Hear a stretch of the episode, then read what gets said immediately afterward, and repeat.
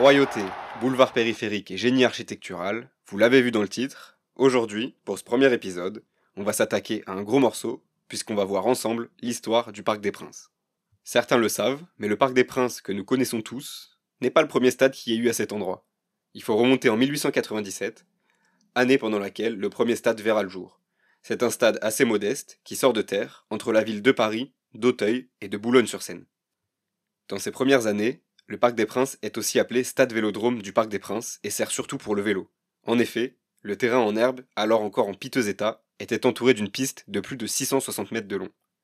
Dans les années qui suivent, les premiers matchs de football et de rugby ont lieu, dans un grand amateurisme et sans attirer la foule parisienne. Le premier club résident fut le Racing Club de France, un club multisport créé quelques années avant l'inauguration du parc. Au fur et à mesure, et avec l'expansion du rugby et de manière plus générale du sport, le Parc des Princes est agrandi jusqu'à 20 000 places. Il devient un concurrent sérieux au mythique stade de Colombes qui d'ailleurs aura sûrement son épisode.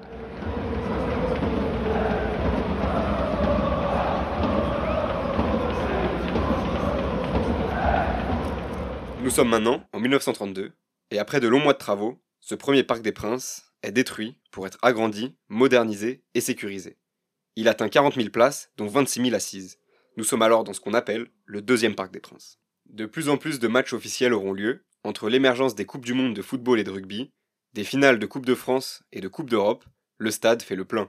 C'est d'ailleurs au Parc des Princes que la toute première finale de la jeune Coupe d'Europe aura lieu entre le stade de Reims de Raymond Coppa et le Real Madrid de Di Stefano. C'est malheureusement le Real Madrid qui s'est imposé devant près de 40 000 spectateurs.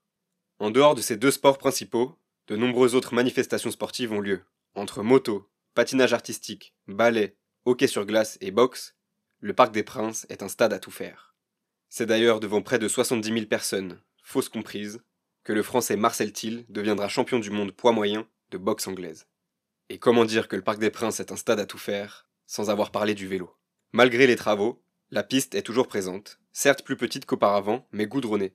Elle continuera d'accueillir les dernières étapes du Tour de France pendant 52 éditions, entre 1905 et 1967. C'est d'ailleurs cette année que la légende du cyclisme français Raymond Poulidor s'est imposée, mais c'est aussi durant cette année que de nombreux changements vont avoir lieu.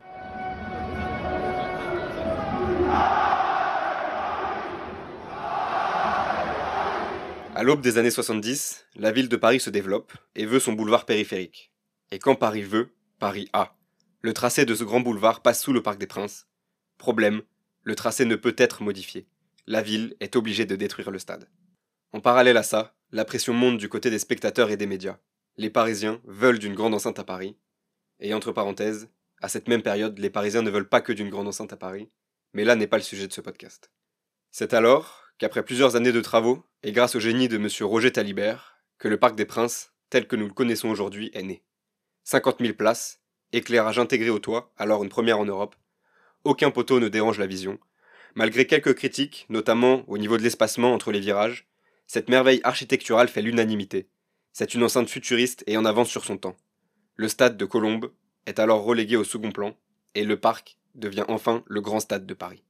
Les quatre tribunes qui composent le stade sont la tribune présidentielle, la tribune Paris et les deux virages, Auteuil et Boulogne, dont on aura le plaisir de reparler dans un podcast dédié aux supporters du Paris Saint-Germain.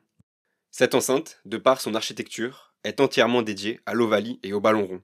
Plus aucune piste de vélo ne fait le tour du terrain, les avantages sont nombreux, une certaine proximité des gradins et une acoustique qui en fera rêver plus d'un.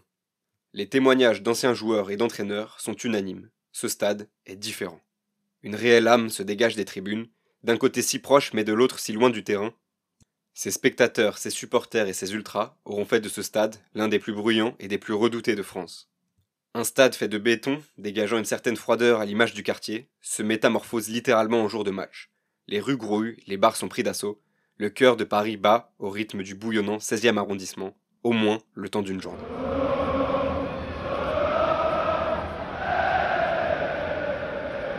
En plus des rencontres sportives, le Parc des Princes aura connu de nombreux événements culturels, comme les mythiques concerts de Michael Jackson, Johnny Hallyday ou encore des Rolling Stones.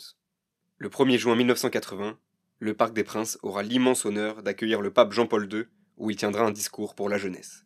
À titre de comparaison, le Parc des Princes joue le rôle que l'on donne un petit peu aujourd'hui au Stade de France, c'est-à-dire accueillir en grande partie les finales de Coupe de France de football, la finale du top 14, ainsi que les matchs internationaux des équipes de France de football et de rugby. Et avant de s'en aller définitivement, dans ce nouvel écrin de 80 000 places flambant neuf, les équipes nationales auront malheureusement plongé le stade dans des adieux difficiles. France-Bulgarie 1993 aura heurté toute une génération, et le match France-Afrique du Sud de 1997 aura fait comprendre qu'il était temps de tourner la page. Le parc aura aussi connu les heures de gloire du sport français entre la victoire de l'équipe de France à l'Euro 84, le premier sacre du Paris Saint-Germain en Coupe de France contre le Saint-Étienne de Platini et les nombreuses victoires du 15 de France. Ce stade aura bercé plusieurs générations de passionnés qui auront fait de cette enceinte l'une des plus mythiques de France. Et comment aborder l'histoire du Parc des Princes sans aborder son histoire avec le Paris Saint-Germain?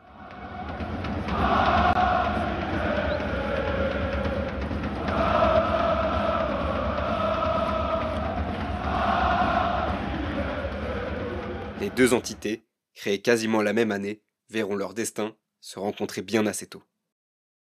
PSG Valenciennes, match retour pour la montée en Division 1. Après avoir perdu 2-1 à l'extérieur, Paris s'impose 4-2 au parc, qui deviendra son jardin pour la saison suivante et pour le reste de son histoire. Paris aura tout connu au parc, des victoires légendaires à l'image du PSG Real 93 ou encore du PSG Twente de 2008, mais aura aussi connu de terribles défaites à l'image du match contre la Juve en 97 ou du plus récent PSG Manchester de 2019. L'histoire du parc est liée au PSG, tout comme le PSG est lié au parc.